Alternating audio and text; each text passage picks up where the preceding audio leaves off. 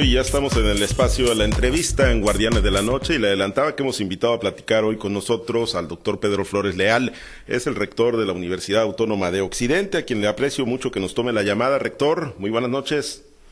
Muy buenas noches a todas y a todas quienes están este, escuchando este programa, a sus órdenes. Gracias, rector. Pues bueno, hemos estado dando seguimiento, ¿no? Desde el proceso en el que usted resultó designado rector para el periodo 2024-2028, pues lo que desencadenó al interior de la universidad, eh, pues eh, con la exigencia de, que renuncie, con, bueno, pues la toma de, algunas instalaciones, el riesgo que en su momento se tuvo de que no se pudiera iniciar con, con las clases. Yo iniciaría preguntándole, ¿hay clases normales en la universidad, rector? ¿Cuál es la situación en este momento?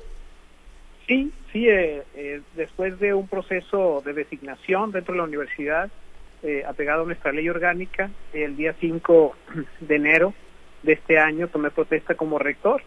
Y como usted menciona, hay, hubo unas situaciones ahí de inconformidad que hemos estado trabajando mediante el diálogo. se tomaron algunas instalaciones después de un proceso y reconocimiento del apoyo del gobernador como mediador a través de unas peticiones que se tenían del grupo inconforme, eh, se logró aperturar todas las instalaciones. Estaban tomadas tres espacios, Culiacán, Guasave y Los Mochis. Eh, el grupo también tuvo a fin de, hacer esta, eh, tomar esta decisión con el, la intervención y apoyo del gobernador eh, y se pudieron habilitar las clases en todos los espacios. Actualmente se están teniendo las actividades académicas de forma normal. Usted, no hay duda, rector, pues tiene el reconocimiento pues, del gobernador Rocha, del Congreso del Estado de Sinaloa, obviamente de los, de los organismos de, gobierno internos de la Universidad Autónoma de Occidente. Usted, en base a la ley vigente de, la universidad, es el rector para el periodo 2024-2028. Eh, pero bueno, hay, hay disidencias, este movimiento que se autodenomina los defensores de la verdadera democracia, eh, de la verdadera autonomía de, la universidad. Eh, eh, cómo ir conciliando intereses. Usted pues ha estado haciendo recorridos por las diversas unidades, eh, se ha mostrado muy abierto al diálogo. ¿Siente que va avanzando, rector, o tiende a complicarse el, conflicto en la universidad? No, yo, yo estoy seguro que vamos avanzando. Eh, la, opción siempre ha sido el diálogo, revisar las expresiones que se tienen de, este grupo de, profesores, personal inconforme, no han sido revisadas, han sido escuchadas hay coincidencias sustantivas. Eh, el día de hoy, eh, creo que con la manifestación que se hizo en el Congreso en relación a eh, trabajar la reforma orgánica de nuestra universidad, hay coincidencias en hacer este trabajo. De hecho, ya hemos tenido reuniones con el Congreso para establecer una agenda de trabajo, haciendo un trabajo desde la comunidad, una reforma desde la comunidad, atendiendo, respetando su autonomía, que eh, con una consulta y dependiendo el proceso institucional eh, sea una reforma transparente, bien hecha, integral, eh, y esos son puntos que tienen que tenemos en coincidencia. nosotros reconocemos el trabajo que ha sido para escuchar de parte del Congreso. Hoy estuvieron ahí con el presidente de la Junta de Coordinación Política, el diputado Feliciano Castro, y también con diputado Manuel Luque, que está asociado al tema de la, de la, de la educación, para escuchar y lo que, lo que se expone son elementos que coinciden. Trabajar una agenda que parta desde la comunidad, eh, de toda la comunidad universitaria, a través de la instancia que corresponde, que es el, el Consejo Universitario, el máximo órgano de gobierno de nuestra institución, y que eh, se haga un proceso transparente y que lleve una reforma donde los beneficiados sean las y los estudiantes. Usted estará planteando el próximo viernes 26 al Consejo Universitario, doctor, de acuerdo al orden del día de la convocatoria que, tenemos aquí ya en nuestro poder, ya está planteando dar ese paso, ¿no? presentar el programa para la reforma a la ley orgánica de la universidad, digo, para que transite esto por los cauces institucionales, doctor. Así es. Este, este viernes, próximo viernes, tenemos la primera sesión del Consejo Universitario en esta gestión rectoral. Hay otros puntos, el tema los temas eh, nodales de la universidad, presupuesto, gasto, definiciones que se tienen que hacer al inicio de un de un ciclo, a través de un año, perdón. Eh, y precisamente el, punto es ya presentar el programa y aprobar, someterlo a aprobación para trabajar precisamente eh, el tema de la reforma orgánica de la universidad. Sí, en el camino, doctor, porque hay quienes así lo están planteando, ¿no? Como, como exigencia ineludible para, para transitar en los acuerdos, están planteando que usted renuncie a la rectoría de la universidad. ¿Está sobre la mesa esa opción? ¿Lo ha considerado usted o está en firme en base a la designación que se dio con la ley vigente para, para continuar con su periodo como rector hasta el 2028? Bueno, la, renuncia no es un, no es un tema eh, que ahorita yo esté considerando creo que para, para esta situación hay aspectos dentro de nuestra ley que se tienen que revisar. Eh, creo que el, proceso de la reforma de la ley eh, teníamos que hacerlo eh, muy bien planeado, estructurado, va a llevar un espacio de tiempo y hay que hacerlo desde el Consejo Universitario. Y ahí, bueno, el rector es el presidente, el vicerrector académico es el secretario y convoca a los consejeros y a las instancias a participar. El Consejo Universitario es la instancia que se va a comunicar con el Congreso del Estado para poder eh, hacer esos acuerdos de diálogo, las, las fases que corresponden, para poder instrumentar, legitimar y hacer todo el proceso para publicar, revisar y publicar esta ley. La renuncia del rector, bueno, es un, es un tema eh, que es ajeno al tema de la reforma, es una petición que está haciendo un grupo sin embargo, pues, se ha invitado a revisar, a reflexionar este tema, porque precisamente carecer de ese órgano o hacer un proceso que no esté estipulado, que se vea improvisado, puede poner en vulnerabilidad a la universidad más en este proceso de reforma. Nosotros tenemos una estructura eh, en nuestra reglamentación con una ley orgánica y un estatuto orgánico. Entonces, después de modificar la ley, de hacer la reforma, armonizarla a la ley de educación superior, tanto federal como estatal, hay que hacer un proceso interno para cambiar nuestra normativa y aplicarla instrumentalmente en los elementos que son democráticos. Por ejemplo, ahí se habla de, trabajar, cambiar, por ejemplo, el, el, consejo universitario, que sean por profesores y estudiantes que sean votados desde las unidades. Se habla también de que la elección del rector sea por voto.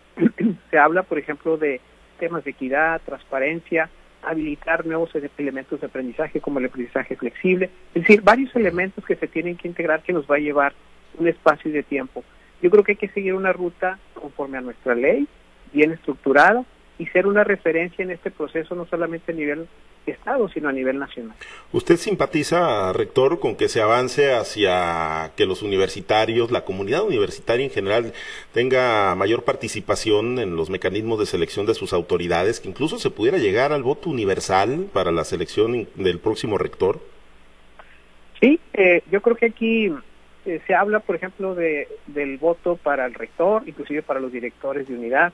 Yo creo que aquí eh, lo, más importante es hacer la consulta, externar, que se, que se den esas opiniones, que se analice bien los puntos a favor y en contra de cada instrumento democrático, y al final la comunidad sea la que decida.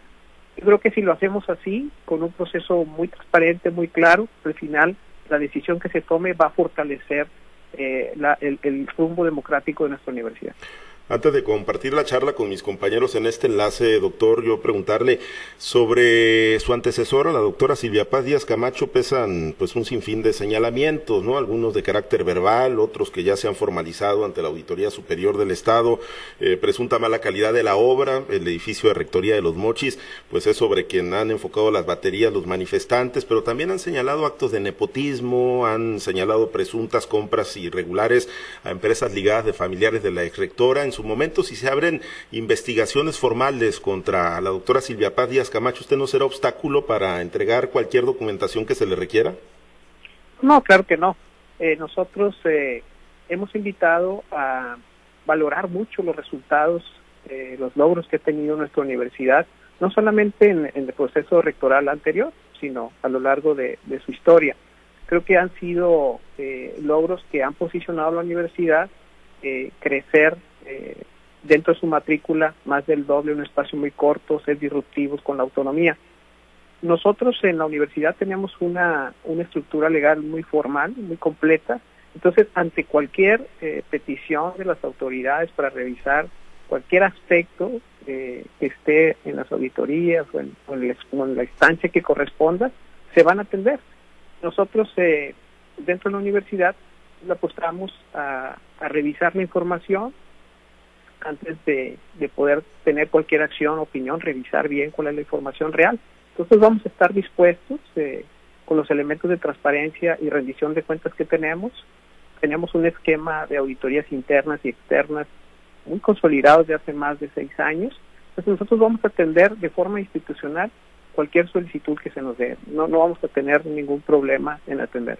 Bien, le comparto algunos mensajes que nos están haciendo llegar de, del auditorio. Eh, Carlos Hernández, apoyo total, dice nuestro rector, el doctor Pedro Flores Leal, Julio López Nieblas, en la unidad, en la extensión Sinaloa de Leiva de la UADO, estamos convencidos que el doctor Pedro Flores está y seguirá trabajando por el bienestar de la comunidad universitaria. Arnoldo Cárdenas, también el diálogo y consenso, siempre mejor camino para el desarrollo de nuestra sociedad.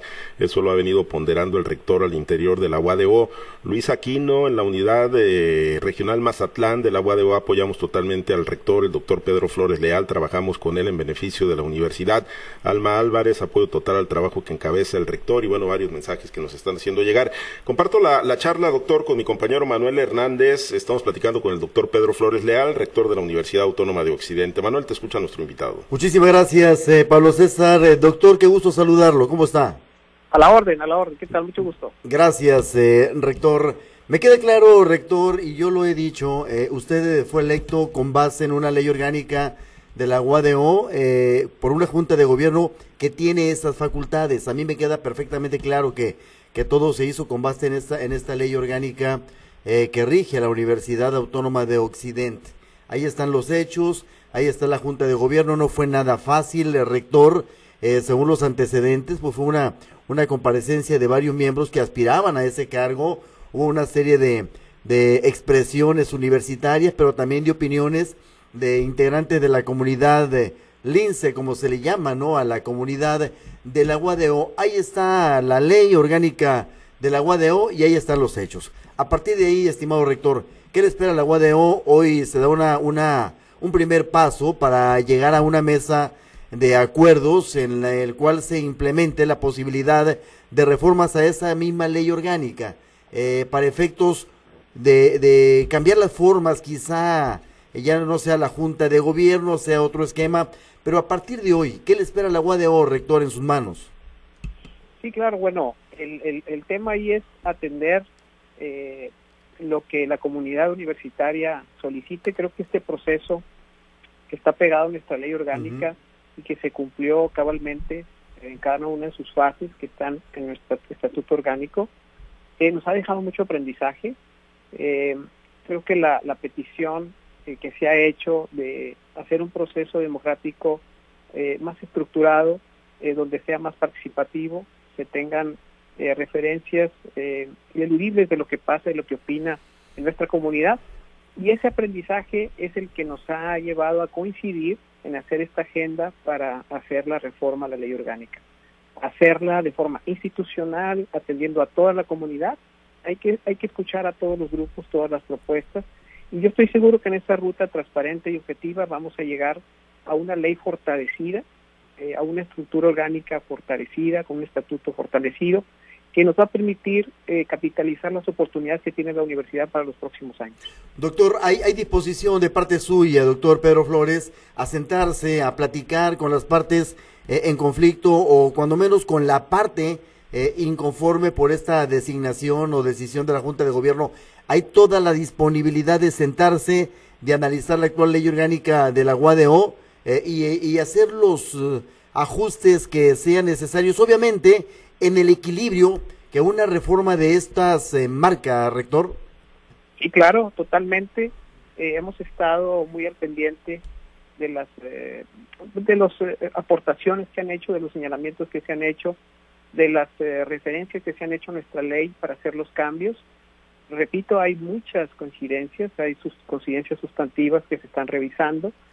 Tenemos que ser en ese diálogo llegar a una propuesta unificada, una propuesta que sea de toda la comunidad, escuchar a todas las voces y revisarla la disponibilidad existe totalmente y yo estoy seguro que de parte de ellos también porque eh, al final estamos buscando llegar a un producto como hoy se manifestó, eh, a un resultado que sirve para toda la comunidad. Y eso nos lleva, esa es una gran coincidencia, porque a todos nos interesa el futuro de la universidad, por supuesto, atendiendo y respondiendo a los jóvenes, a las y los jóvenes en sus metas de desarrollo profesional. Bien, doctor, ya ya este ejerció usted alguna de sus facultades, ya integró a su equipo de trabajo total y absoluto. Me refiero, estimado eh, rector, a los vicerrectores, a los directores, a, a toda la estructura que conforma la UADO.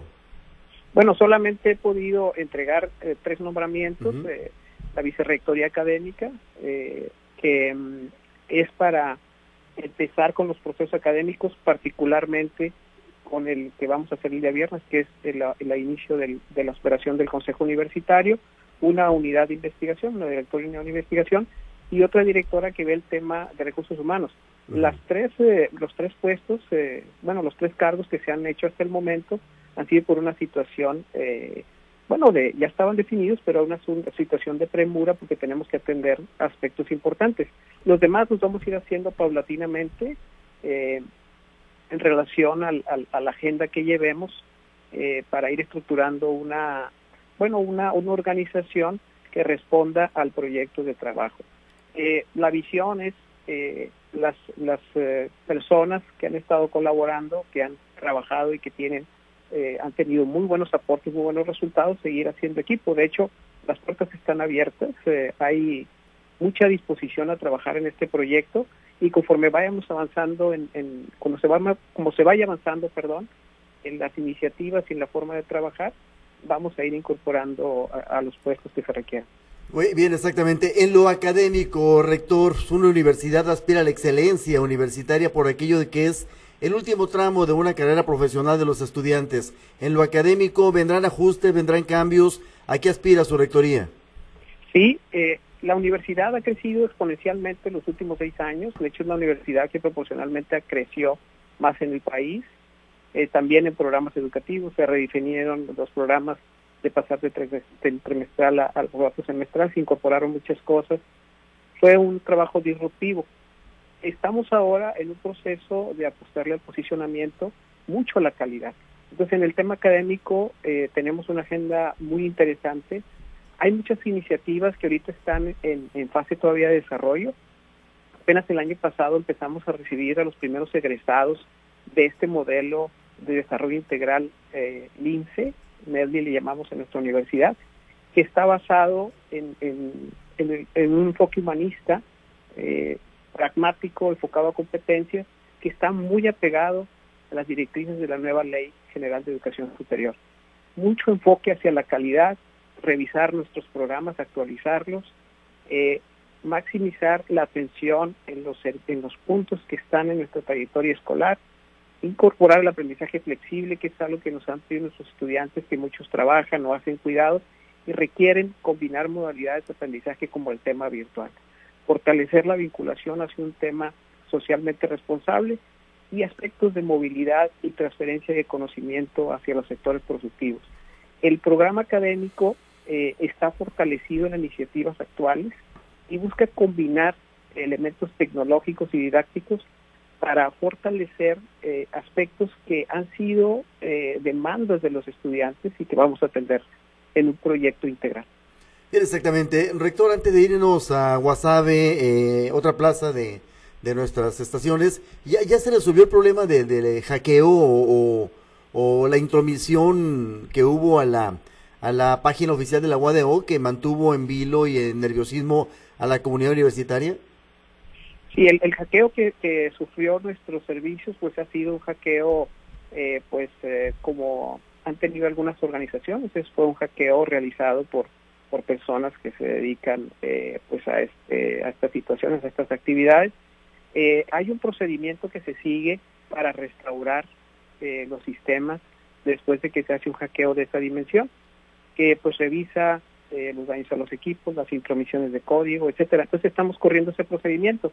Ya empezamos, eh, liberamos nuestra página, nuestro sistema de aprendizaje, nuestros modelos de correo y hemos estado liberando sistemas, pero hay un procedimiento donde tienes que liberar, revisar, vuelves a dar de baja, vuelves a liberar. Es un procedimiento que se está siguiendo conforme a una norma. Yo eh, el, estamos con la con el trabajo para poder actualizarlo, para poder ya liberarlo eh, antes de que acabe esta semana. Yo espero que el día de mañana ya tengamos eh, prácticamente todos los sistemas ya funcionando y poder atender a nuestros estudiantes. Lo que hemos mencionado estudiantes es que no se va a tener eh, ninguna cuota, ninguna multa, eh, ninguna repercusión en los trámites que están pendientes. De hecho, los estudiantes están tomando la clase, vamos a reincorporar, a retomar las inscripciones, los temas administrativos, sin ningún problema para nadie. Eh, ¿Los datos de los estudiantes están a salvo, están salvaguardados sin ningún riesgo? Sí, están salvaguardados. Eh, hasta se hizo una revisión de nuestras bases de datos. Sin embargo, sin embargo, el proceso todavía no ha terminado. El, el, el sistema eh, el del, ataque cibernético fue hacia el tema de los sistemas. Eh, sin embargo, el, los riesgos siempre existen. Nosotros estamos eh, trabajando todos los protocolos para poder tener un diagnóstico integral final y tenemos este los respaldos específicos de la información, tanto de contenido como transaccionales, y esperamos eh, recuperar el 100% de nuestra plataforma. Rector, de mi parte le aprecio su tiempo. Si me permite, le invito a WhatsApp. En WhatsApp está César Rivera. Lo abrazo con afecto, rector. A sus órdenes, gracias igualmente. A usted gracias, Ceci. Doctor, ¿cómo está? Muy buenas noches. Le saluda Cecilia Rivera del municipio de Guasave. Eh, muy buenas noches, a sus órdenes. Gracias, eh, doctor. Pues continuando con este tema, nada más para aterrizar este tema que mencionaba con mi compañero Manuel Hernández, eh, preguntarle, em, ¿usted considera, o bueno, tienen algún tipo de sospecha de dónde pudo haber venido precisamente el ataque que tuvo la página oficial de la, de la universidad? Porque hasta donde tenemos conocimiento no se había presentado anteriormente y se da precisamente en medio de este conflicto que está al interior de la institución. No, no tenemos todavía eh, un diagnóstico eh, sobre de dónde vino el ataque y quién lo pudo hacer o alguna organización que lo pudo hacer. Eh, no lo tenemos. nosotros consideramos por la forma en que se hizo que fue completamente externo, no tuvo que ver nadie de la comunidad universitaria. en su momento lo vamos a revisar y lo vamos a confirmar, pero la, la forma en que se hizo y la, la vamos a decir, cómo se dio la trazabilidad del ataque, apunta que es completamente externo. Ok, muy bien, rector, muchas gracias. Eh, preguntarle también, eh, precisamente, de a raíz de esta problemática, ya en las últimas manifestaciones se ha observado pues una ah, mayor participación, una participación más activa de parte de los estudiantes. ¿Considera que los pudieran estar presionando de alguna manera las personas que están inconformes, el grupo de inconformes, o considera usted que los estudiantes están participando por voluntad propia? Bueno, no, no, no tenemos eh, información o evidencia de que se esté presionando a los estudiantes. yo creo que eh, muchos de ellos están recibiendo la información. Eh, claro, hay siempre sesgos de información o forma en que se dan los mensajes, pero al final el estudiante, él o la estudiante, pues eh, dentro de nuestra universidad tiene el derecho de tener de libertad de expresión, de libertad de idea, pues puede manifestarse. Nosotros, eh, eh, en relación a la marcha que hubo hoy en Culiacán, emitimos un comunicado en ese sentido. ¿sí? nosotros valoramos y respetamos el derecho que tenemos a la libertad de expresión, a nosotros eh, reconocer y, a, y, apegarnos a las ideas que, que, cada quien pues, considere que son que son valiosas y cada estudiante pues tiene el derecho a revisar y expresarse. Eh, sí, nada más eh, tenemos que cuidar a reflexionar y analizar que la información que se presenta pues sea real, pero nosotros respetamos y, y, y los estudiantes que están atendiendo que están eh, apoyando este, estos movimientos o, se identifican con esto, nosotros lo respetamos y no hay ningún tipo de represión. es, la universidad es así, es una institución plural y, la clave es toda esa pluralidad encaminarla a fortalecer la, la comunidad. Si en una universidad nada más se tiene una, una idea o una filosofía, pues no es una buena señal. La universidad es un ente de innovación y ahí recurren muchos, muchos puntos de vista y eso es lo que genera precisamente que la universidad se fortalezca en procesos democráticos. Ok, rector, ya comentaba usted precisamente que va a continuar con el diálogo, que va a continuar este, tratando de lograr acuerdos, tratando de eh, platicar con las personas que se han mostrado inconformes hasta el momento, pero ¿qué pasaría o qué pasará si mediante el diálogo no se logra algún tipo de acuerdo y siguen las manifestaciones, si se sigue subiendo de tono, hasta qué punto o hasta cuándo se pudieran tomar otro tipo de medidas? Yo creo que, que, la clave siempre ha sido el diálogo. Eh, yo creo que sobre eso hemos avanzado. Si vemos la situación cuando empezamos, eh, antes inclusive del, del, proceso de toma de protesta, al día de hoy, pues hay, hay avances significativos porque se ha revisado, se, ha hecho interlocución, ha habido mediación del gobierno, de los diputados. Yo creo que hemos buscado las maneras y las formas de a través del diálogo, la no confrontación, llegar acuerdos y, ahorita el, avance es significativo. Yo creo que vamos a seguir por la ruta. No creemos, eh, creo que ninguna de, las de quienes conformamos la comunidad universitaria, que a través de a lo mejor otras actividades que pueden ser represivas o pueden caer en actos administrativos o otros elementos, nos lleve a una, a una solución o a una postura eh, participativa y que pueda ser duradera. Estamos apostando al diálogo, eh, a revisar eh, los aspectos que coinciden, los que son sustantivos, y aquellos donde tengamos diferencias, revisarlos desde el punto normativo, eh, que sea algo que se pueda operar y que pues, sobre todo que aporte al desarrollo de nuestra comunidad universitaria. Ok, está descartando, están descartando la posibilidad de que haya un trasfondo político detrás de toda esta movilización, todas estas manifestaciones que se han presentado. Bueno, no, no, no consideramos eso. Yo creo que esta, esta experiencia que hemos tenido eh, está asociado a mejorar un proceso, a mejorar en nuestra estructura eh, legal, la forma en que operarizamos los procesos democráticos para designar nuestros órganos y nuestras autoridades. Yo creo que más bien es un proceso de reflexión interna eh, que nos ha llevado a reflexionar y a tener esta postura. Es importante señalar que la universidad, como cualquier otra institución eh, eh, que se apega a la ley, pues obviamente tiene que ser un proceso para armonizarse a la ley, en este caso nuestra, la ley de educación superior, tanto la general como la estatal. Entonces, en esa, en esa ruta, eh, además de esta experiencia, consideramos que es una, una iniciativa interna, ¿sí? de cómo se han tenido el desarrollo de la universidad. Tenemos una ley orgánica joven, que tiene una estructura. Tuvimos este aprendizaje y creo que se puede fortalecer, estamos seguros de eso, y además hacerla integral porque hay muchos aspectos eh, a favor de los estudiantes que podemos integrar en esta ley. Entonces, eh, no considero yo que hay un trasfondo político, más bien es eh, una iniciativa propia de la universidad en su fortalecimiento institucional. Ok, ¿Habrá, ¿habrá aperturas de más carreras durante su periodo o qué proyectos de trabajo tiene eh, visualizados para, para el periodo que esté usted al frente?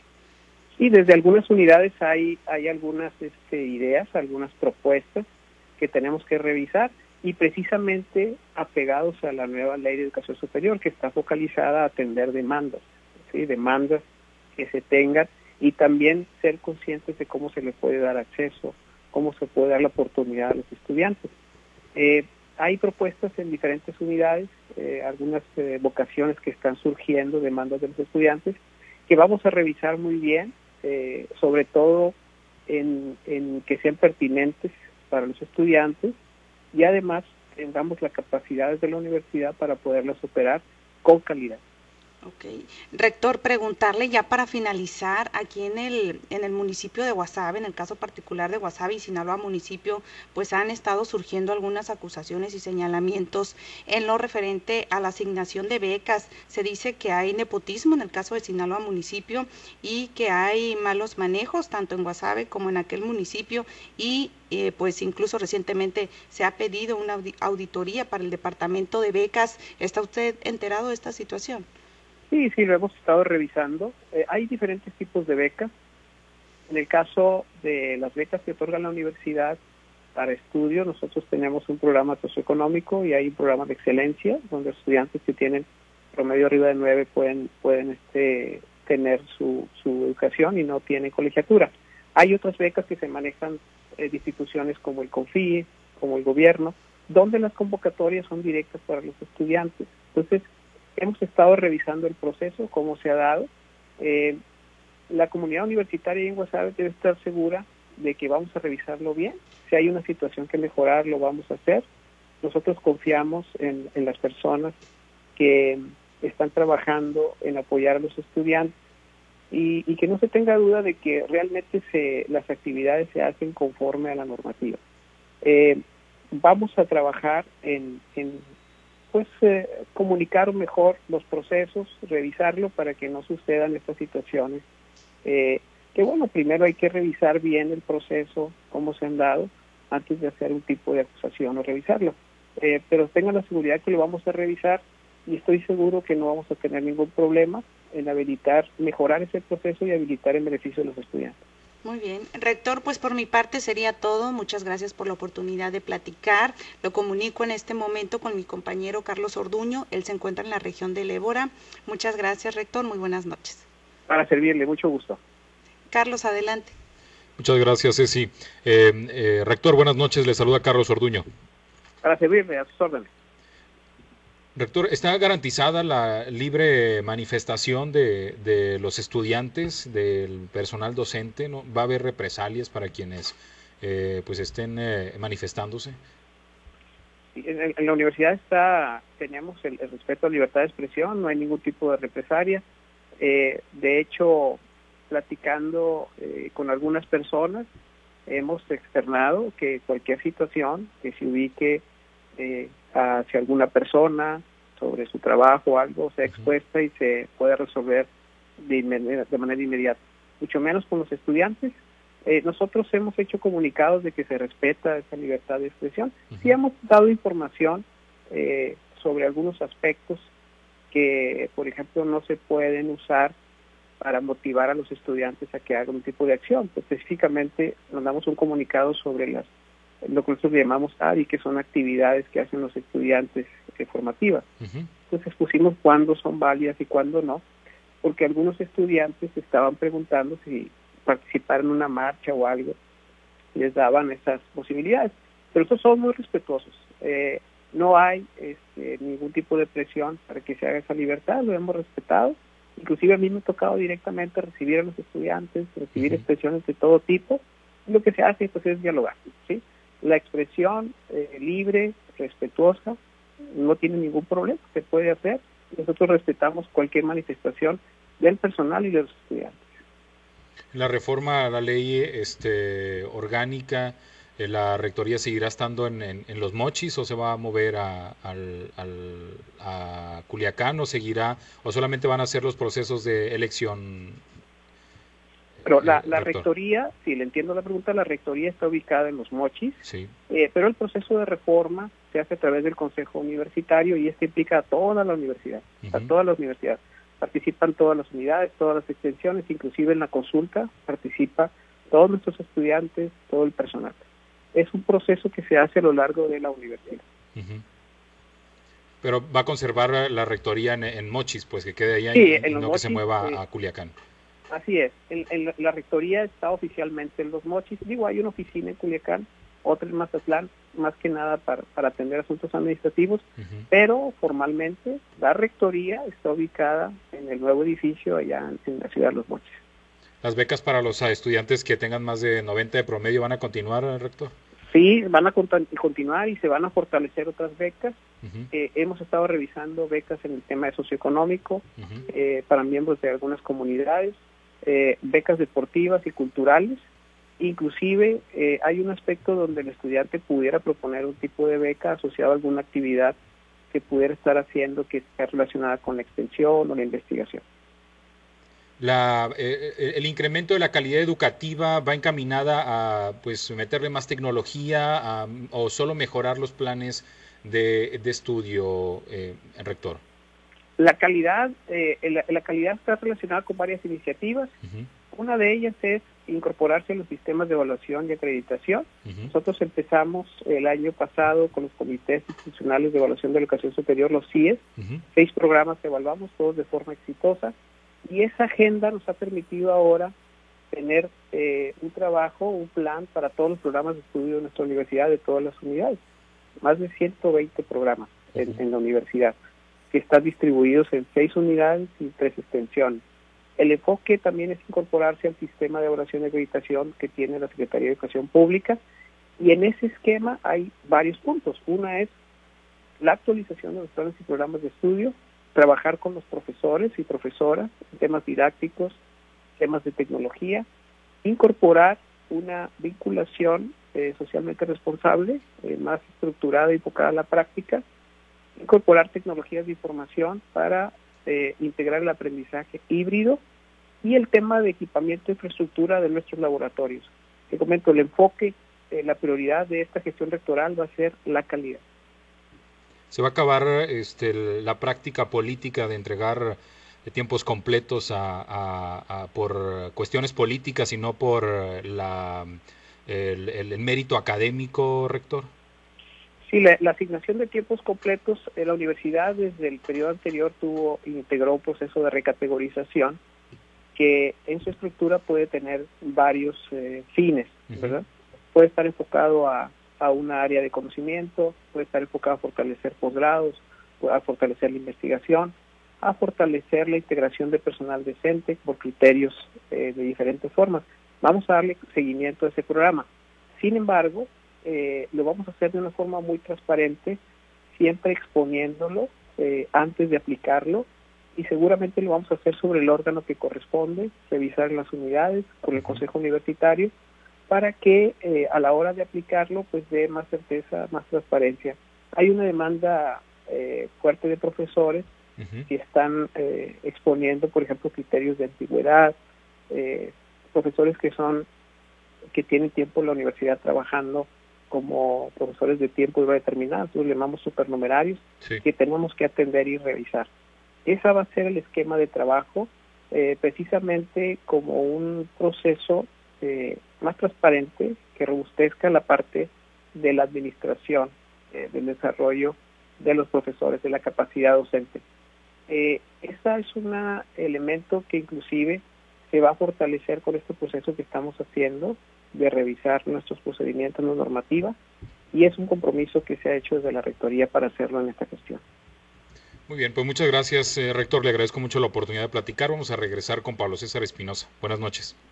Muy buenas noches, un gusto. Gracias, gracias Carlos. Doctor, antes de concluir esta charla, yo preguntarle, ustedes en la Universidad Autónoma de Occidente reconocen la Ley de Educación Superior de Sinaloa, la que expidió el Congreso en febrero del 2023 y supongo con la que se va a trabajar esta posible reforma a la ley orgánica, eh, ley que pues en algunos preceptos, en algunos artículos ha sido impugnada por la Universidad Autónoma de Sinaloa y que pues un juez federal declaró inconstitucionales algunos de los artículos. ¿Ustedes sí reconocen esa legislación vigente en Sinaloa? Sí, sí la reconocemos y de hecho el, el, trabajo que vamos a hacer de armonización está sobre esa ley. Sí, sí. Vamos a trabajar sobre ese aspecto, sobre esa plataforma, con esa normativa y, y, con un acuerdo, con una ruta con el, con el Congreso del Estado. ¿No hacen propios los eh, problemas legales o, bueno, los recursos legales que ha interpuesto la universidad? De pe a pa, completita en todo su articulado, reconocen entonces la Ley de Educación Superior de Sinaloa.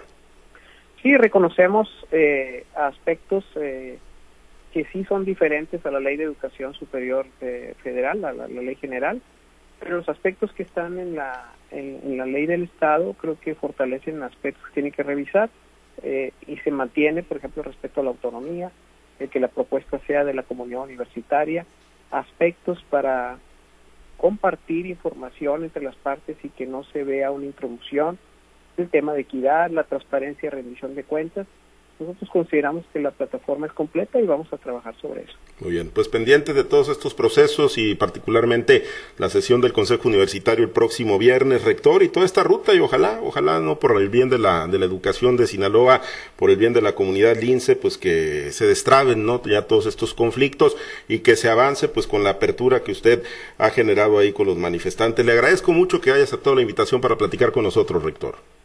Muchas gracias y hago un reconocimiento a, toda la comunidad universitaria eh, por esforzar en, llevar este trabajo en equipo, eh, con el diálogo, eh, pensando siempre en que el trabajo que vamos a hacer pues tiene un impacto favorable en las y los estudiantes, particularmente de Sinaloa. Muchas gracias por la oportunidad y muy buenas noches a todos. Gracias, muchas gracias al doctor Pedro Flores Leal, rector de la Universidad Autónoma de Occidente, hoy en la entrevista en Guardianes de la Noche.